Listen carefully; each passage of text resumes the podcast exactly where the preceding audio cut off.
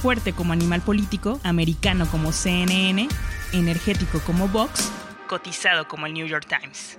Aquí comienza The Coffee. Grandes historias para grandes storytellers. Un podcast con el sabor de Story Baker por Mauricio Cabrera. The Coffee con Víctor Cortés, CEO de Contexto, también uno de los cofundadores. Víctor, gracias por estar aquí en un momento que me parece es clave para la región, para Latinoamérica. Y para quienes no sepan quién es Contexto, pues yo les diría, y ya tú lo podrás mencionar en mejores palabras posiblemente, pero eres un impulsor del ecosistema emprendedor latinoamericano a partir de lo que tú generas, que es tanto data como contenido respecto a ese ecosistema. Exactamente. Eh, bueno, pues primero que nada, Maca, muchas gracias por tenerme en este podcast. Ya habíamos platicado hace tiempo y, soy fiel escucha, entonces me gusta, me va a gustar escucharme a mí, a mí mismo por primera vez. Eh, tal cual, creo que nosotros lo que hacemos es prácticamente darle esa visibilidad al ecosistema de startups, muy particular con un enfoque en, la industria tech, ¿no?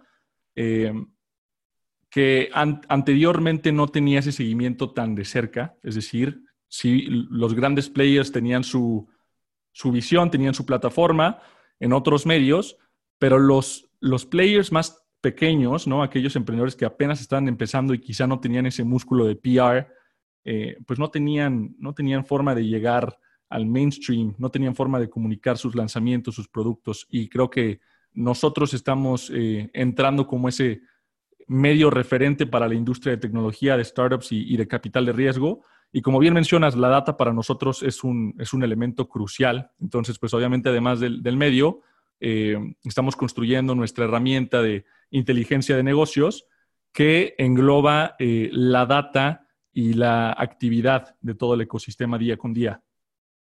¿En qué etapa dirías que va contexto? Porque si nosotros nos metemos a tus redes sociales, la lectura simplista sería, ah, tiene pocos seguidores, que esa es una lectura mm. equivocada de, de, hace, digamos, dos años, de un modelo viejo para mí de medio de comunicación. ¿Tú en qué etapa dirías que vas? Es decir, ya lanzaste, ya tienes cierta base, ya incluso estás buscando un levantamiento. Es, es correcto. Eh, sí, la verdad es que el tema de los, de los seguidores... Eh, pues creo que es una lectura que, sirve como benchmark, sirve como promedio, pero la verdad es que no siempre es la más adecuada, ¿no? Eh, nosotros ya estamos en el mercado desde hace año y medio, entonces realmente es una empresa joven, ¿no? Es una, es una startup como tal, nosotros somos una startup media tech, eh, pero afortunadamente hemos tenido gran tracción y, buen recibimiento por parte del mercado. Eh, entonces, pues bueno, después de año y medio de estar ya probando qué funciona, qué no funciona con nuestros lectores y con nuestra audiencia, decidimos que era momento de, meterle turbo y em, pues bajar nuestra primera ronda de inversión para llegar a los siguientes milestones y, metas que tenemos. Em, entonces, bueno, afortunadamente nosotros nos consideramos una empresa tanto media como de tecnología. Eh, entonces, esa mentalidad de constantemente estar iterando, experimentando eh, y avanzar y movernos rápido, creo que nos ha llevado a, hasta donde estamos en, el poco tiempo que llevamos, ¿no? Yo muchas veces he pensado, es una de mis máximas, me parece que incluso la compartimos en alguna conversación telefónica, veo el crecimiento de medios de comunicación, el, el, crecimiento estudiado, porque también está el crecimiento acelerado, que es le meto millones de pesos o de dólares y a ver cuánto crezco, que me parece, se ha comprobado que es un error, pero veo el crecimiento medido de medios muy como jugar un videojuego, ir desbloqueando distintos milestones, distintos objetivos para poder acceder al siguiente nivel. En tu caso, ¿cuáles dirías que son esos logros que tú tenías en mente o que fueron surgiendo y que dijiste, este ya se cumplió, este ya se cumplió, ahora llego a este momento en el que acepto dinero de terceros? Sí, la verdad es que nosotros nos, hemos propuesto eh, mes con mes un, crecimiento desde el inicio, eh, sobre todo potenciado por lo, que estamos, por lo que estamos haciendo de agregar noticias a nivel regional. Eh, yo creo que esa es una de las cosas que, nosotros estamos haciendo que nos diferencian de otros medios.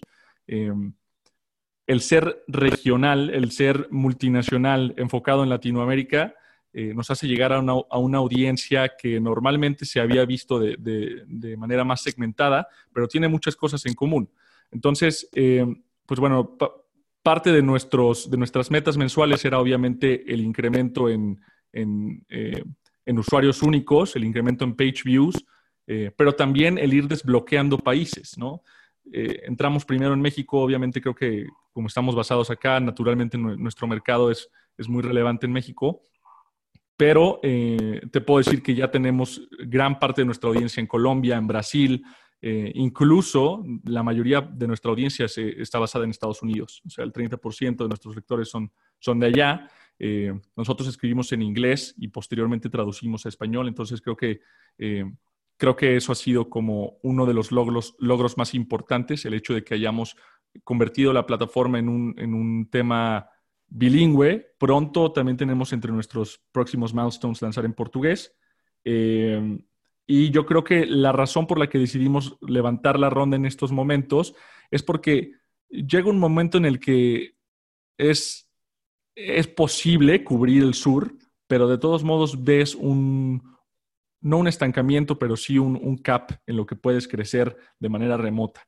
Es decir, nosotros sí queremos tener a una persona que esté eh, plantada en, el cono sur de América Latina, profundamente involucrado con su ecosistema, entendiendo todo el contexto sociocultural eh, de los emprendedores de allá, de los inversionistas de allá, y poder otorgar una opinión mucho más fundamentada, mucho más educada sobre lo que está ocurriendo en el ecosistema. Entonces, esos son los siguientes milestones que tenemos, así como eh, incrementar obviamente el impacto de nuestra base de datos.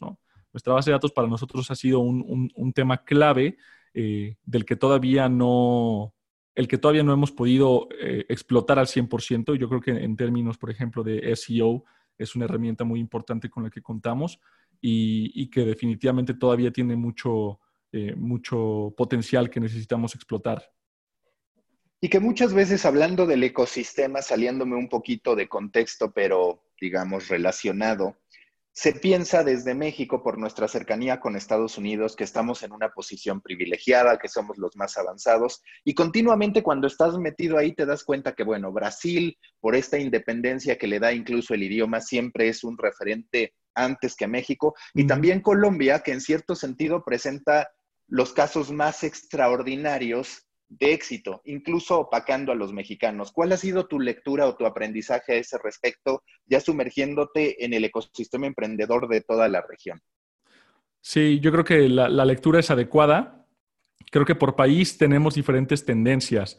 Definitivamente Brasil lo tiene todo, en el sentido en el que ellos, eh, en volumen de, dólares invertidos en capital de riesgo, en número de, transacciones al año, definitivamente están mejor posicionados en diversidad de industrias en las que están emprendiendo e invirtiendo.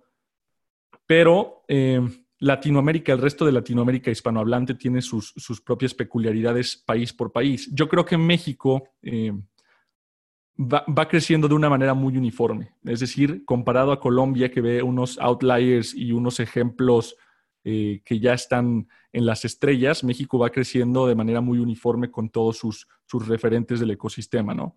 Eh, pero bueno, es, importante mencionar eso, que definitivamente nos vemos como, como uno de los países más importantes en cuanto a, económicamente más importantes, pero sin duda Colombia, Argentina están teniendo unas hazañas tremendas, ¿no? Argentina para mí es de los países más relevantes en el ecosistema, eh, a pesar de la situación económica en la que se, encuentran y se han encontrado por los últimos años, eh, han tenido algunos de los referentes tecnológicos que le han dado forma a, la industria tech, ¿no? Mercado Libre, Despegar, Globant, que la verdad de ahí han salido muchos otros emprendedores que eh, que regresan a sus países de origen y lanzan sus propios emprendimientos. Entonces, eh, yo creo que la lectura sí es diferente por país, eh, pero afortunadamente la tendencia macro de la región es, optimista, es bullish, y eso es justamente lo que le estamos apostando.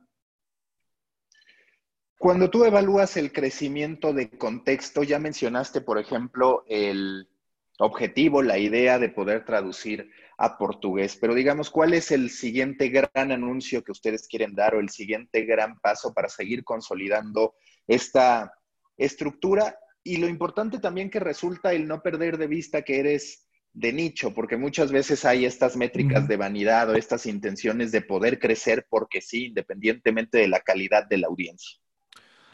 Exactamente. Yo creo que eso es, eso es muy importante, el poder eh, seguir siendo relevante en, la comunidad, en la industria en la que estás enfocado.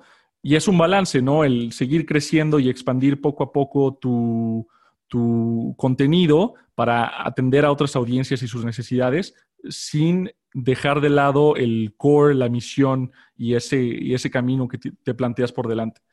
Eh, honestamente, nuestros planes a futuro van muy de la mano del desarrollo de la tecnología. O sea, nosotros nos estamos encaminando mucho, apostándole mucho a eh, los productos que podemos poner enfrente de nuestra audiencia que hacen sentido para ellos. Entonces, eh, contrario a otros medios, nosotros no, no planeamos depender de publicidad, no planeamos depender de suscripciones eh, de contenido únicamente, sino crear productos que hacen sentido con esa audiencia de nicho que ya tenemos. Principalmente nuestra base de datos, yo creo que esa es, la apuesta más fuerte que tenemos ahorita. Nuestro objetivo es realmente eh, conseguir generar un producto que em, es posible de... Em, es, es, un producto prácticamente que, eh, además de, generar toda esta data, es capaz de estandarizar algunas métricas a nivel, a, nivel región en cuanto a eh, salud financiera de una startup, potencial del mercado, potencial del equipo fundador, ¿no? Y, a través de algoritmos un poco más avanzados, machine learning, eh, predictive analytics, realmente generar algo que, eh, que ya se usa en otros, en otros continentes de la mano de un medio, pero aquí en Latinoamérica no se estaba explotando al 100%. Entonces, eh, eso es la apuesta más fuerte que tenemos y obviamente estamos explorando, iterando algunos otros productos que puedan hacer sentido con nuestra misma audiencia, eh, una plataforma de empleos que tenemos también en estado beta que estamos testeando para ver si hace sentido o no hace sentido. Eh, pero yo creo que ese es el objetivo de, lo que un medio debería eh, en, estos, en estos tiempos, generar ese, ese valor además del contenido que podría agregarle, que, podría agregarle valor, vaya la redundancia, a, a su audiencia, ¿no? ¿Y cuál es tu audiencia más importante? Porque también en una conversación previa que teníamos mencionábamos esta a veces dificultad o dilema en el que te encuentras con muchos subnichos dentro del nicho. Es decir, hay distintos modos de abordar el ecosistema emprendedor. Uno, pues directamente es el inversionista o los fondos de inversión que están buscando información, data y conocer casos extraordinarios de éxito o donde pudiera haber una inversión. Pero también están los emprendedores que están empapándose de información para poder saber más y tomar decisiones. Y están incluso por ahí gente casual o periodistas que están buscando información complementaria. ¿Tú cómo divides a estos subnichos? Y digamos, si tuvieras que hablar en términos estratégicos y también cuantitativos, ¿cómo se distribuyen? Claro. Sí, definitivamente. Afortunadamente creo que nuestro, que el ecosistema de emprendimiento engloba ya de manera implícita a estos participantes. Entonces, eh, para nosotros fue un poco más sencillo identificarlos en ese sentido. Eh, ahorita, de hecho, la mayor parte de nuestra audiencia, en un 40%, son, son fundadores de startups eh, por el mismo tamaño del mercado. Hay más, hay, más emprendedores que inversionistas. Eh, en segundo lugar, tenemos inversionistas, alrededor de un 20%. y posteriormente, ya, en, en, menos del 10% se dividen en empleados de startups, ¿no? De developers, programadores, entusiastas de la tecnología, eh, aceleradoras e incubadoras que también activamente están buscando eh, el deal flow o esta actividad recurrente de lo que está sucediendo en, el ecosistema. Y después de eso ya son, son, son nichos mucho más pequeños, mucho más segmentados, eh, banqueros de inversión, private equity o incluso empresas cuyo mercado son los emprendedores, ¿no? Entonces, empresas de big tech que quieren venderle su, infraestructura de nube a un emprendedor o, realmente ya más dividido, más segmentado, pero en, a grosso modo son emprendedores e inversionistas quienes nos leen eh, en su mayor parte en este momento. ¿En qué momento decidiste que querías hacer un medio, más bien una plataforma, porque tiene muchas más actividades que la de un medio común y corriente? Seguro a partir de ciertas referencias en Estados Unidos y demás, pero ¿cuándo fue que dijiste, a ver, creo que hay una oportunidad aquí, no solamente en México, sino a nivel Latinoamérica? Y el otro lado, que es innovar, al menos en términos regionales, construir una plataforma de nueva generación, contrario a lo que acostumbran los medios en México y Latinoamérica. Claro. Eh, mira, respondiendo a tu segunda pregunta primero, yo creo que eh, la razón de buscar de buscar otros productos o buscar una plataforma mucho más holística que, el medio, eh, viene también de esa presión que el mismo ecosistema tecnológico va ejerciendo sobre las empresas, ¿no? Hasta, hasta, hace un par de meses, previo a la pandemia, yo creo que el, el mantra del ecosistema era crecer y después te, preocupas por la rentabilidad, ¿no? Ahorita primero genera la mayor cantidad de usuarios que puedas y eventualmente ya decides cómo los vas a monetizar. Eh, yo creo que ha cambiado un poco, o sea, ya no es el, mismo caso, ahorita el mantra es profitability antes del crecimiento o ir creciendo con una rentabilidad sostenida. Pero yo creo que ese mismo concepto en el que ya me encontraba yo envuelto fue la razón por la que decidí, ok, no puede ser solo un, medio de comunicación, tiene que haber algo detrás, pero se fue generando también como un, inicialmente como un byproduct, eh, algo que se iba, digamos que el acerrín de la madera que ya estábamos cortando. Entonces, la razón por la que Contexto nace es, eh, previo a, esta empresa, yo tuve mi startup, una app, entonces, y yo no sabía que existía un ecosistema de emprendimiento. Eh, en ese entonces yo seguí en la universidad con, un par de amigos, decidimos lanzar una aplicación dedicada a eh, la industria de, gasolina, ¿no? Muy al estilo Javi Noble, ya me lo han dicho, pero la verdad es que eh, e, es cuando se estaba abriendo apenas el mercado de, de las refinerías, de las gasolinerías, perdón. Entonces, en ese entonces nosotros no sabíamos que era una startup, no sabíamos que era un ecosistema, no sabíamos nada de la industria, era solamente una app. Y esa falta de información fue una de las razones que se fue quedando en mi subconsciente de, ok, ¿qué, fue lo que nos faltó? ¿Qué información no teníamos que resultó en, en el fallo de esta empresa? Posterior a eso salté entré a un fondo de capital de riesgo acá en Guadalajara y me encontraba con la misma información, con la misma problemática. Eh, a la hora de realizar las evaluaciones de las empresas, a la hora de querer estar eh, involucrado o, actualizado en lo que sucedía, me daba cuenta que era prácticamente imposible porque no había un medio de comunicación referente que le estuviera dando el seguimiento que, se daba, por ejemplo, en Estados Unidos a su ecosistema regional local. Eh, y en cuanto a la data que usas para evaluar empresas, pues también era prácticamente obscura.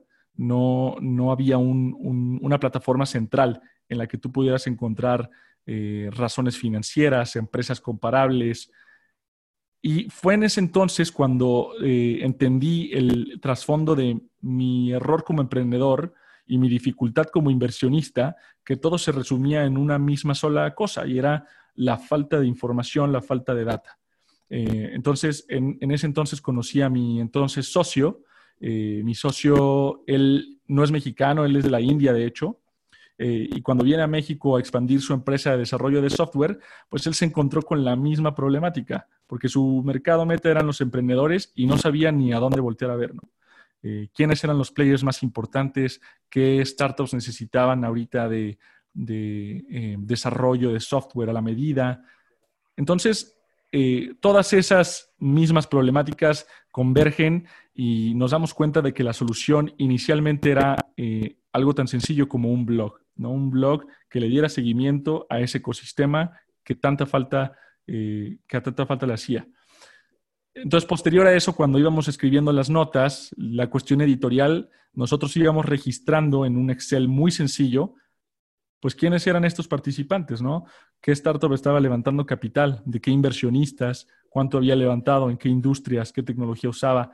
Eh, y fue así eh, que lanzamos nuestro, nuestra base de datos una vez que ya lo teníamos un poco más robusto eh, y mejor construido. Entonces, por eso te digo que, que, es como un byproduct de lo que ya estábamos haciendo en la cuestión editorial, pero también es donde estamos viendo definitivamente mucha más oportunidad y, un crecimiento eh, mayormente exponencial que en el medio, ¿no?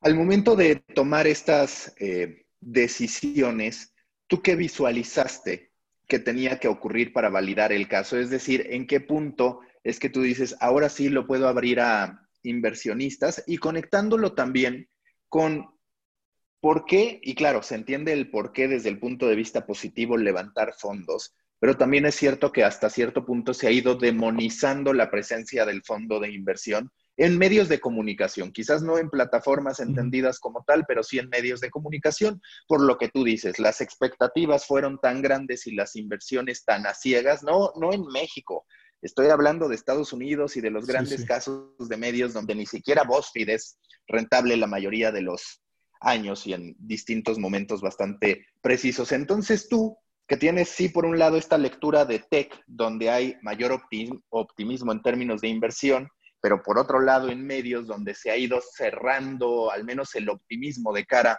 hacia los medios, ¿por qué es que dices, sí voy a aceptar dinero de terceros y con qué te estás protegiendo, digamos, para que esa presión no termine ahogando tus intenciones? Sí, la verdad es que la, razón por la que se ha ido demonizando en la industria de medios es porque los, las economías que requiere un fondo de inversión son, son demasiado altas eh, y requiere, ejerce demasiada presión sobre un medio de comunicación, sobre constantemente, mes con mes, estar eh, incrementando sus audiencias, incrementando su revenue, eh, hasta hasta el punto en el que no es sostenible y puede afectar incluso la calidad editorial, ¿no? Entonces yo creo que eso es el, problema por lo, por lo cual eh, tanto los emprendedores de media a veces evitan ir por, un inversionista externo, un fondo, tanto los fondos, que realmente me he encontrado con muchos, muchos fondos que dicen, nosotros no invertimos en, en, media, ¿no? Es, eh, yo creo que eh, una regla casi, casi de, de, dedo, o sea, no invertir en, medios de comunicación. Y es muy difícil ir contracorriente. Entonces, nuestro modelo de, nuestro modelo, como lo, he repetido ya varias veces en, en, el podcast, va más allá de solo la publicidad o las suscripciones. Si fuera este nuestro modelo únicamente, creo que no seríamos rentables en el sentido de lo que un fondo de, un fondo de, inversión espera. Entonces, em, yo creo que esa ambición que teníamos de crear una plataforma más allá del medio de comunicación es la razón por la que decidimos ir por, el, por la inversión em, y, por la cual los, inversionistas han estado también dispuestos a, invertir en, esta misión. Ahora, el medio es clave, o sea, no, no podría haber eh, existido esta plataforma si no hubiera sido por el medio. Uno, por la forma en la que nos dimos cuenta que existía esta oportunidad y dos, es nuestra, nuestra estrategia de adquisición de usuarios más eh, útil eh, hasta la fecha. Y yo creo que cualquier empresa es lo que está haciendo en este momento. Crea primero un producto y posteriormente genera una estrategia de brand, de, eh, de, contenido, de marketing de contenido alrededor de ese producto. ¿no? Algunos te dicen, ni siquiera crees un, un departamento de marketing, crea tu propio medio para tu producto. Nosotros lo hicimos de una manera a la inversa, en la que primero generamos esa atención por parte de los usuarios, que para mí la atención en el 2020, en el siglo XXI, es uno de los activos más importantes que cualquier empresa puede tener. Entonces, generamos esa atención y posteriormente podemos eh, poner frente a los usuarios los productos que más demandan, que más hace sentido para ellos. Entonces, eh, yo creo que es la combinación y la sinergia de, ambos lados del negocio, del, de MediaTek, eh, lo que hace que bajar inversión de un fondo de capital de riesgo haga sentido tanto para ellos como para nosotros. Y que hablando de los medios de comunicación, con esto que tú dices, con casos como el mío, por ejemplo, que voy construyendo una comunidad antes que monetizar, donde ya se empiezan a hacer algunos ejercicios de monetización, pues queda claro, o al menos se puede concluir, que los nuevos medios, por fuerza o por lo general, van a venir de gente independiente, de emprendedores, porque a un medio grande nunca le va a parecer atractivo todo el camino que tiene que recorrer para crear esa audiencia, que esa audiencia le crea, porque además digamos, el apellido suele ser peligroso, como a muchas de las aplicaciones que hoy son presentadas por Facebook, como en su momento cuando Yahoo compraba algo que estaba en tendencia y terminaba hundiendo esa percepción en cuanto era adquirido por Yahoo. Es decir, ¿te parece que este momento, esta coyuntura va a ser parteaguas para que haya una nueva generación de medios y que estos medios traigan un mindset mucho más enfocado en el crecimiento analítico y por otro lado con gente independiente haciéndolo. Sí, definitivamente. Yo creo que eh, el nacimiento de, las redes sociales fue el parteaguas, fue la democratización de la creación de contenido. Ahorita cualquier persona que tiene una cámara, que sabe escribir, realmente podría comenzar un medio, ¿no? Y si su contenido es lo suficientemente valioso, eh, será el mercado quien dicte realmente si, si prefiere seguir consumiendo el contenido de las de los grandes conglomerados o de los medios independientes.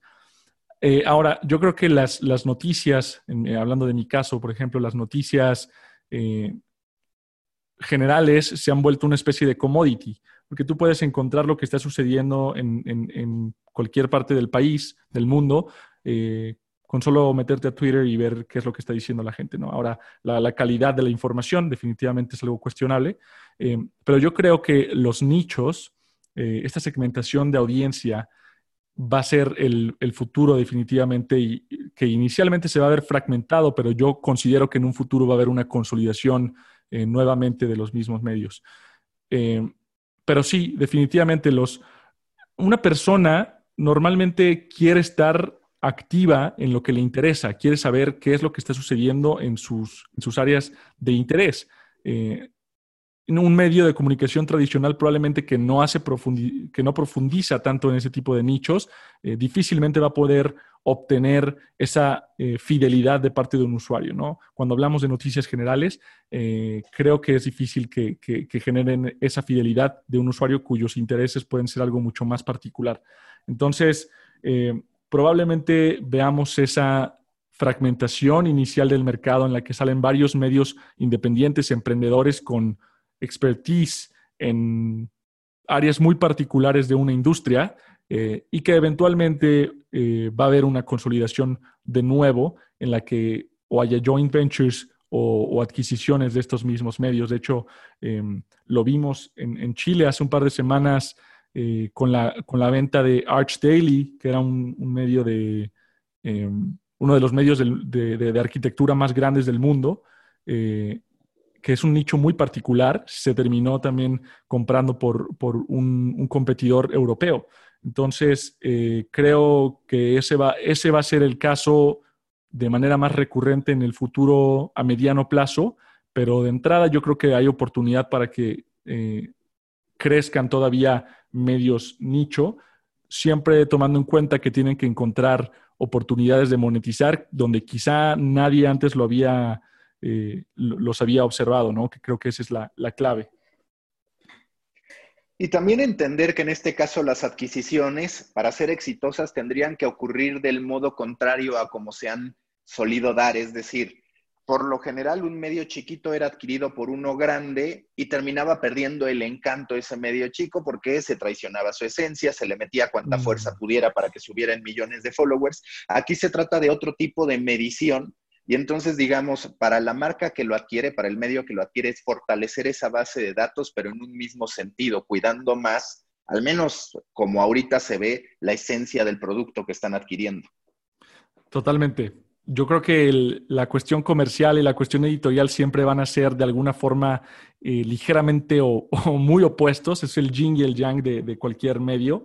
Eh, y cuando se den este tipo de operaciones, mantener la voz, y de hecho lo, lo, escuché, eh, creo, en un, en un, podcast tuyo, eh, uno de los retos más, más importantes para BuzzFeed al, al, momento de expandirse a nivel internacional ha sido mantener la voz estandarizada, es decir, que, que, eh, que se entienda que ese activo, que es la marca, que es la voz, es realmente importante, ¿no? Y cuando llega un externo, lo compra y, cambia todo, eh, la cultura de la empresa y por lo tanto la voz editorial, sí puede haber cierto, cierto sentimiento de, traición por parte de la audiencia, ¿no? Entonces creo que es, muy importante saber manejar ese balance eh, y, eh, y, obviamente hacer que haya fit y ese match con, los objetivos de negocio y estratégicos del, del comprador. Para que la gente entienda cuáles son tus métricas más importantes, las que tú dices, estas son en las que no puedo fallar, independientemente de todas las demás que sirven como indicadores.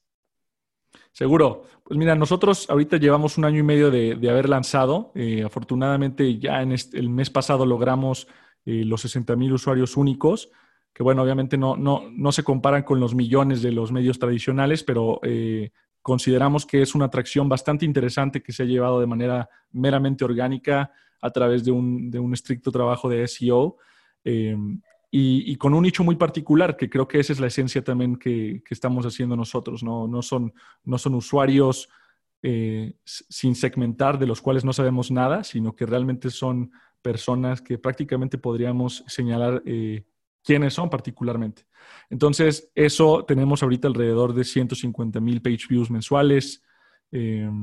Y bueno, mes con mes hemos estado creciendo alrededor del 18%, es algo que, de lo que estamos bastante orgullosos y, que, que no para, pues seguimos trabajando para hacer que crezca eso y enfocarnos mucho en retención, ¿no? El newsletter creo que también es un, es un activo del que podemos disponer, del que podemos definitivamente eh, depender en un futuro para la retención de estos mismos usuarios que ya nos visitan, pero que queremos que regresen a la página, ¿no? ¿Qué tanto crees o no en la inversión en redes sociales para atraer audiencia en ese primer paso de, ah, ok, quiero que sepan que yo existo? ¿Tú lo has utilizado? ¿Te ha funcionado? ¿No lo utilizas porque no crees tanto en ello para el modelo que tú estás construyendo? Yo sí creo, yo sí creo, perdón, yo sí creo, creo que depende mucho del, del medio, creo que depende mucho de la industria. Eh, no es lo mismo redes sociales para nosotros que para un BuzzFeed o un cultura colectiva, ¿no? En donde realmente su tráfico va mucho de la viralidad que logran a través de redes sociales. Nosotros no dependemos tanto de eso. Nuestro tráfico viene en un 60% de búsqueda de Google, ¿no? Por lo general, inversionistas, emprendedores que están haciendo algún tipo de research, investigación de mercado. Eh, entonces, yo creo que redes sociales sirve si tu nicho lo amerita, si tu nicho lo permite. Hemos hecho inversiones en redes sociales pequeñas para hacer eh, pruebas rápidas, experimentación rápida. Nos ha funcionado para entender eh, si funciona mejor un copy versus otro, la imagen de, un, eh, de una publicación versus la otra, pero no es algo que hagamos recurrentemente. Honestamente, yo no creo, no creo que hayamos invertido más de 500 pesos en redes sociales a lo largo de este año. Eh, entonces, pues yo sí creo, pero creo que, depende mucho de la estrategia de tu, target market y de, tu industria. Hoy día, ¿cuántas personas tienes en tu equipo? Actualmente somos seis personas que estamos tiempo completo y dos que nos apoyan medio tiempo, eh, casi todos eh, editoriales, pero pues dos del equipo son, son parte del equipo tech, ¿no? De desarrollo. Ok, sí, cuando tú terminas por trazar esto, digamos, ¿cuál es tu funnel? ¿Tú qué plataformas? Y esto sobre todo para la gente que quiere entender el concepto, pues, de un medio de nicho, si así se le quiere ver, o de un medio especializado. ¿Cómo observas tu funnel? Es decir, ¿qué te sirve para atraer? Que ya en cierto punto lo dijiste, dónde está la retención y dónde está ese momento de compra del usuario, que digo, evidentemente te falta construir los productos para que se llegue a eso. Justamente. Sí, nuestro, nuestro funnel principalmente comienza con la adquisición de los usuarios a través de, búsqueda. Em, viene también mucho de la mano con, referidos y word of mouth. La verdad es que muchas personas, eh, como es una industria muy nicho, la palabra corre rápido sobre el contenido de valor que estamos generando. Entonces, eh, nos llegan muchas personas por, referidos, em, a través de Google, obviamente, y prácticamente lo primero que notas en nuestro sitio al entrar es que mm, le damos mucho enfoque a nuestro newsletter. Esa es prácticamente nuestra herramienta de retención número uno, em, pero obviamente generamos otras como el podcast, eh, la base de datos por sí misma es un trabajo de adquisición y de retención que estamos haciendo. A la hora de optimizar cada uno de los perfiles que tenemos eh, para, para, los motores de búsqueda es una de las estrategias que estamos generando nosotros para adquisición y retención de usuarios. Eh, pero sí, el newsletter ahorita la verdad es que es nuestra estrategia número uno para retener y hacer que esas personas que ya nos consumen regresen semana con semana. Eh, y pues bueno, como tú bien dices, la conversión todavía estamos en, esos, en esos temas de definirla, estamos todavía por implementar eh, la versión premium del blog, que sí vamos a, lanzar un, contenido obviamente premium, la base de datos, eventualmente la plataforma de empleos. Eh, pero todavía no es el enfoque, ¿no? Nuestro, nuestro enfoque en este momento sigue siendo un poco el crecimiento de usuarios, justificando también la, la, inversión, ¿no? Que, que, mucho también del, del tener un capital externo es justamente eso, poder subsistir, poder subsidiar un poco esas pérdidas iniciales que involucra la adquisición de usuarios eh, sin generar fricción al monetizarlos de esa manera, eh, pero eventualmente en un futuro ya eh, tratando de convertirlos con estos productos que hacen sentido para ellos, ¿no? Entonces, actualmente nuestra monetización va principalmente por, por algunos productos de branded content que hemos lanzado, que estamos experimentando y de los cuales eh, pues, estoy bastante, bastante emocionado también porque son recientes. Si quieres, háblanos de esos casos, porque además en una industria como la tuya, por ejemplo, o también como en las finanzas personales y demás, está la posibilidad de poder caer en cierto conflicto de intereses o de decir, ok, te, doy este tipo de recomendación. En fin, hay una serie ahí de decisiones que uno tiene que tomar. ¿Tú cómo lo has manejado y en qué han consistido estos ejercicios? Yo creo que ese es, esa es la clave y esa es la razón por la que mencionaba el, posible conflicto que podría haber entre comercial y editorial, mínimo en mi industria, el yin y el yang. Eh, nosotros de entrada no aceptamos no hacemos branded content para startups. Todas las startups de las cuales nosotros hablamos en el blog ah, han estado, han, llegado a estar ahí por, por meritocracia, porque realmente lograron convencer al equipo editorial de que estaban logrando algo interesante, que el planteamiento que nos estaban haciendo es noticioso y de relevancia para el ecosistema. Eh, entonces sí ha sido complicado, manejar ese, ese punto medio, pero lo que hemos definido es, ok, no vamos a, hacer branded content para startups, sino para las empresas que quieren hablarle a esas startups, ¿no? Para las empresas cuyo mercado se alinea a nuestra audiencia. Entonces, em, lanzamos tres productos de branded content, uno que se llama Classic, otro que se llama Conversations y otro que se llama Champions.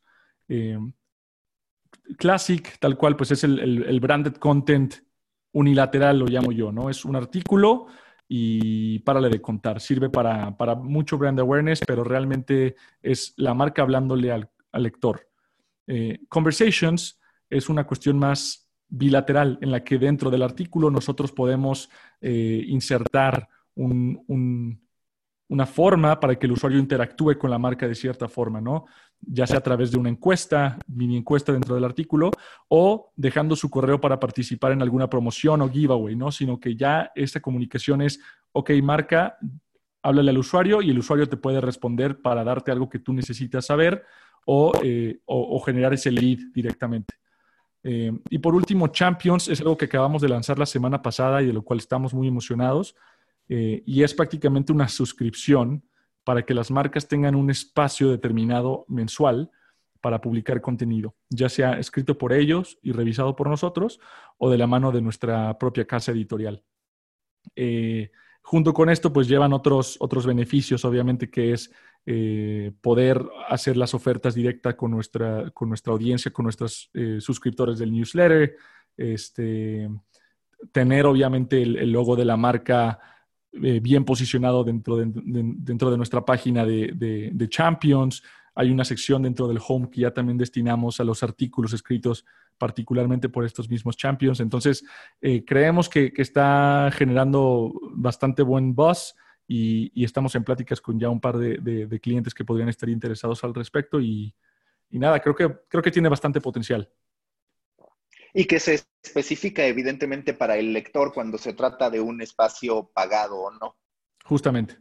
Sí, la verdad es que yo creo que no, no, no tienen nada de malo que digamos que es un artículo eh, patrocinado. Si lo que realmente estás ofreciendo es de valor, al usuario no le molesta, ¿no? Eh, los artículos no son artículos, eh, no son tanto advertorials, son realmente branded content, es contenido que agrega valor, que se mezcla muy bien con, el contenido que normalmente publicamos, pero eh, que obviamente hay una marca detrás que, que puede ofrecerle ese producto a nuestra audiencia. Hoy día, con estos ejercicios de branded content y lo que puedas ingresar por vía programática y demás, aunque sea un tráfico pequeño, ya eres rentable y si no, ¿cuándo planeas que pueda ser rentable ya contemplando la inversión y demás? Sí, eh, todavía no, estamos a un paso de serlo realmente. Eh, nos, podemos, nos podemos dar el lujo de, cobrar ciertos precios que nosotros consideramos premium en la etapa en la que estamos eh, debido a la audiencia a la que le estamos hablando. Pero no, yo la, rentabilidad, estamos a punto de alcanzarla, pero creo que en los próximos meses se va a ver un poco más ese gap de, pérdida por la inversión que va a entrar, ¿no? Porque vamos a, invertir más en, en la cuestión eh, del desarrollo tecnológico. Eso va a incrementar un poco las, pérdidas que tenemos proyectadas eh, y, el crecimiento exponencial, definitivamente. Entonces, yo creo que la rentabilidad la vamos a estar eh, viendo dentro de un par de meses, un par de años incluso.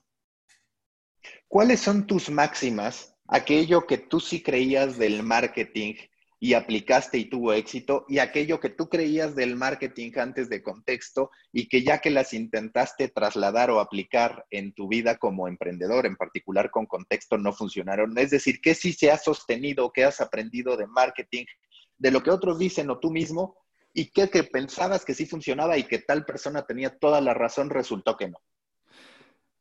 Eh, yo creo que lo que inicialmente pensaba de marketing es que había varitas mágicas, había silver bullets que podías implementar y de repente ibas a ver los mismos resultados que aquellas marcas que lo estaban haciendo exitosamente. Entonces, obviamente, eh, copiamos y tomamos prestados algunas prácticas de otros, de otros medios eh, extranjeros en nuestra industria que pensamos que iban a tener un impacto importante y resultó que era mucho más complicado de lo que teníamos pensado. Eh, entonces, yo creo que eso es, definitivamente uno de los mitos, el hecho de que existen silver bullets y algunas prácticas que aplican para todos los negocios. Por más que estés en la misma industria, tu audiencia es diferente, ¿no? Nosotros siguen siendo personas que están en la industria tech, mismo que en Estados Unidos, pero sus intereses más allá de la industria o sus o su cultura, no sé, pueden ser realmente diferentes e impactar directamente en la forma en la que interactúan con nuestro contenido o con nuestras estrategias de marketing. Eh, entonces yo creo que eso es número uno. Número dos, algo que eh, yo considero que sí, que sí ha funcionado y que realmente no pensaba que lo iba a hacer es eh, probablemente el SEO. Creo que es lo que más nos está funcionando. Yo cuando, cuando inicialmente lanzamos los primeros meses, juraba que la clave era redes sociales juraba que al entrevistar a participantes relevantes del ecosistema íbamos a generar un tráfico increíble y que se iban a quedar ahí de por vida, ¿no? Entonces, eh, me di cuenta de que sí generaba buen tráfico cuando, cuando hacías este name dropping o tenías a un invitado especial, eh, pero no necesariamente se quedaba ese, eh, ese, ese tráfico. Lo mismo cuando hablas de una empresa, ¿no? Hablas de una startup, los etiquetas en la publicación, probablemente te comparten con su mamá, con su abuelita, con sus primos, generas un buen pico en tráfico, pero no necesariamente significa que son usuarios que recurrentemente van a estar leyéndote.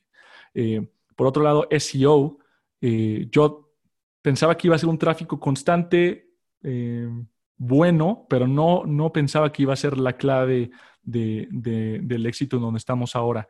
Entonces, eh, definitivamente lo, subestimé y ahorita nuestra estrategia número uno para seguir creciendo más a futuro es eh, mejorar la retención de nuestro newsletter y, optimización en motores de búsqueda, 100%.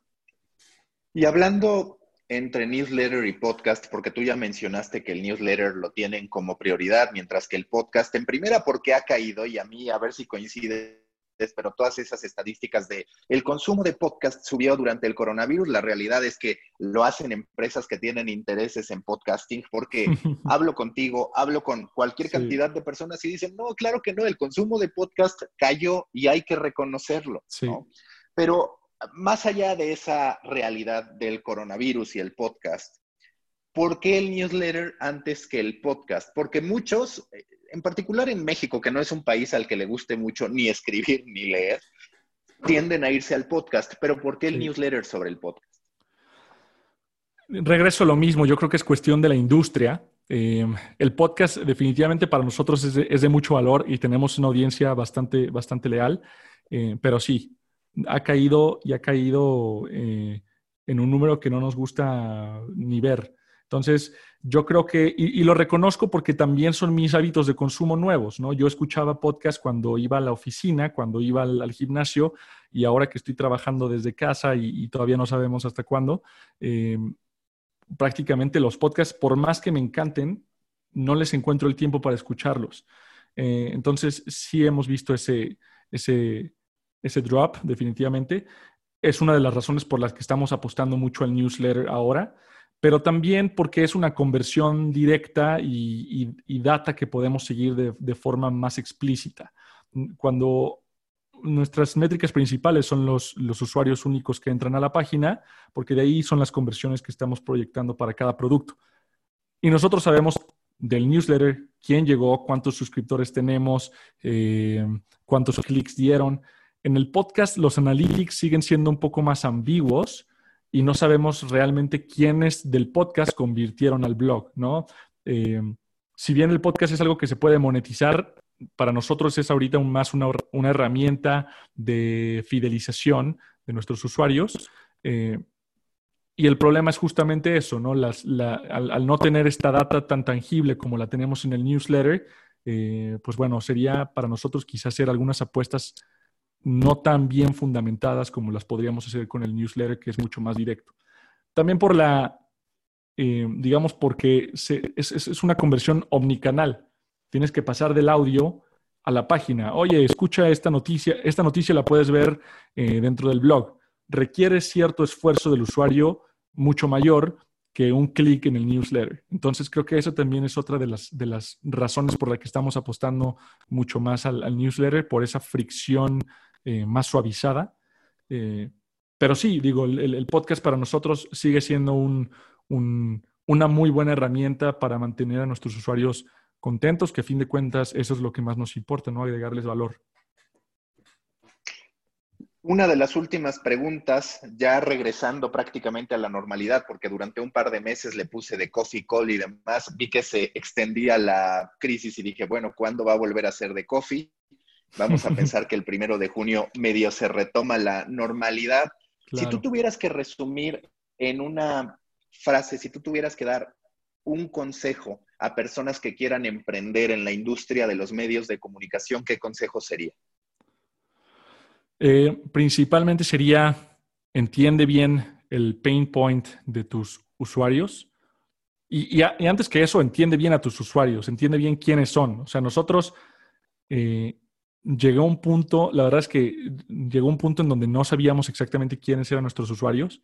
Eh, y esto generaba una diversidad de iniciativas que, por más buenas que fueran las ideas, iban, para, iban por todos lados y no nos entraban en ninguna dirección particular. Entonces, eh, hicimos nuestro buyer persona, prácticamente como lo hace cualquier diseñador de, de user experience, entendimos quiénes eran esas personas que nos estaban leyendo y ahora todo lo hacemos con esas personas en mente. Entonces, entiende bien quiénes son tus, tus, tus buyer o reader personas, entiende bien cuáles son sus, eh, sus puntos de necesidad o cuáles son sus problemas eh, más básicos y los más latentes. Eh, entiende bien también el canal, experimenta mucho para entender cuál es el canal que mejor funciona para ti nosotros me, alegra decir que somos una empresa eh, de medios con prácticas de una empresa de tecnología. Nosotros